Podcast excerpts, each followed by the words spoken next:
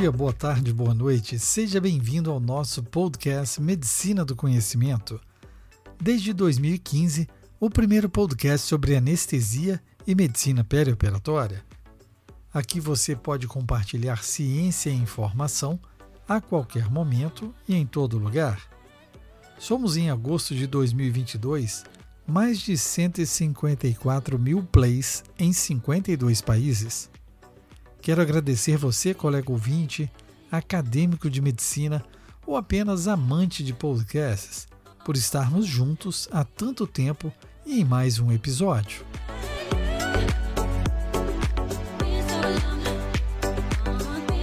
Eu sou Pablo Guzmão, anestesiador.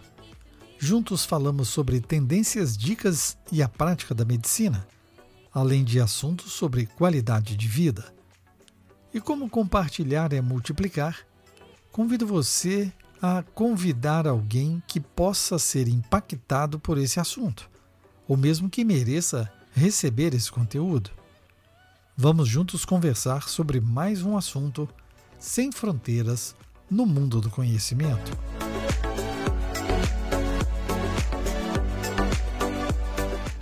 O que dizer quando os segundos contam e podem fazer a diferença na nossa prática? Sugamadex é um agente de reversão de indução de bloqueio neuromuscular por aminoesteroides. Seus testes em humanos se iniciaram em 2005, quando descobrimos sua segurança e eficácia. Sua aprovação para uso clínico na Europa e Austrália ocorreu em 2008 e pela Anvisa no Brasil em 2009. Desde então, trata-se de uma alternativa eficiente aos anticolinesterásicos em anestesia geral, permitindo o uso de rocorônio como substituto do succinilmetônio para indução de sequência rápida e seu uso para bloqueio neuromuscular profundo. A reversão dos bloqueadores neuromusculares a despolarizantes usualmente é feita por um inibidor da colinesterase, principalmente pela neostigmina, que a partir da inibição dessa enzima impede a degradação da acetilcolina, aumentando sua disponibilidade na fenda sináptica. Porém, esse aumento da acetilcolina não ocorre de forma seletiva, apenas nos receptores nicotínicos da junção neuromuscular. Mas há um aumento também em receptores nicotínicos de gânglios autonômicos e muscarínicos do sistema nervoso simpático e parasimpático. Na prática, isso provoca diversos efeitos colinérgicos indesejados, como bradicardia, náusea, vômitos, broncoespasmos, aumento de secreções brônquicas e câimbras intestinais. Para tentar diminuir esses efeitos, associa-se uma droga anticolinérgica como a atropina, esses agentes antimuscarínicos também estão associados a efeitos adversos, como midríase, boca seca, aumento da pressão intraocular, broncodilatação e taquicardia. Além disso, agentes anticolinesterásicos não são capazes de reverter bloqueio neuromuscular profundo. Eles possuem um efeito teto devido aos níveis limitados de acetilcolina na junção neuromuscular podendo ocasionar reversão incompleta do bloqueio ou mesmo recurarização, visto que sua duração de ação pode ser mais curta do que a atividade do próprio relaxante muscular. O Sugamadex é uma gama-ciclodestrina modificada. Su refere-se a sugar, açúcar, e Gamadex refere-se a gama-ciclodestrina. As ciclodestrinas são oligosacarídeos cíclicos hidrossolúveis com núcleo lipofílico.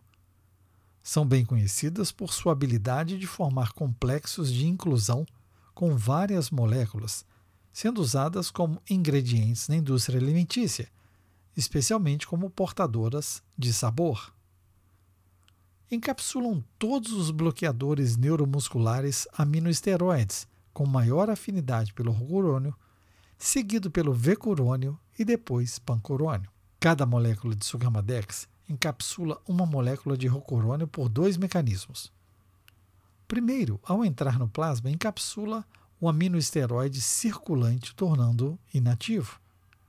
Em segundo lugar, promove a dissociação do aminoesteroide da junção neuromuscular por criar um gradiente de concentração da junção neuromuscular para o plasma, onde também é encapsulado. Isso permite o retorno da função neuromuscular.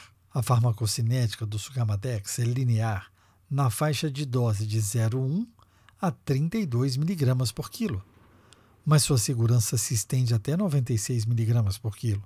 Na população adulta saudável, o Sugamadex tem uma meia-vida de eliminação de cerca de duas horas, não sendo metabolizado, mas sim excretado quase que exclusivamente inalterado pelos rins, com mais de 90% em 24 horas. Curiosamente, a administração de Sugamadex altera a farmacocinética do rocorônio com o complexo rocorônio-sugamadex, se comportando de maneira semelhante ao sugamadex, com a eliminação do rocorônio sendo desviada do sistema biliar para excreção renal.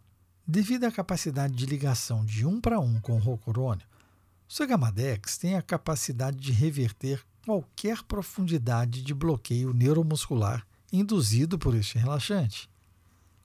A dose de Sugamadex necessária para garantir a reversão completa depende da profundidade do bloqueio, do momento e da dose de rocurônio.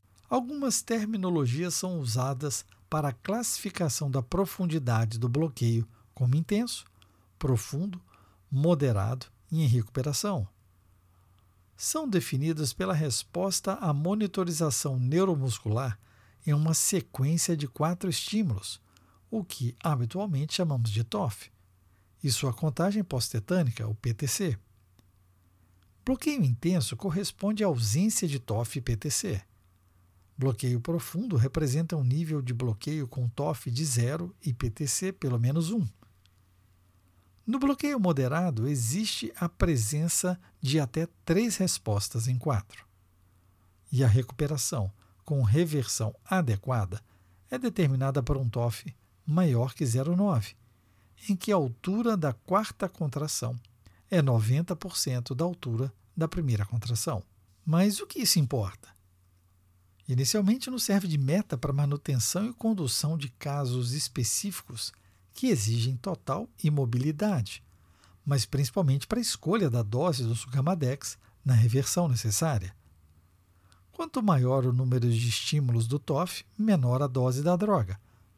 Quanto mais profundo o bloqueio em PTC, maior a dose do Sugamadex para atingirmos 90% da altura da primeira contração. É importante ressaltar que existe uma grande variabilidade no tempo de recuperação após a administração do Sugamadex em todas as profundidades de bloqueio e, portanto, monitorização neuromuscular é recomendada até a reversão completa ser alcançada clinicamente.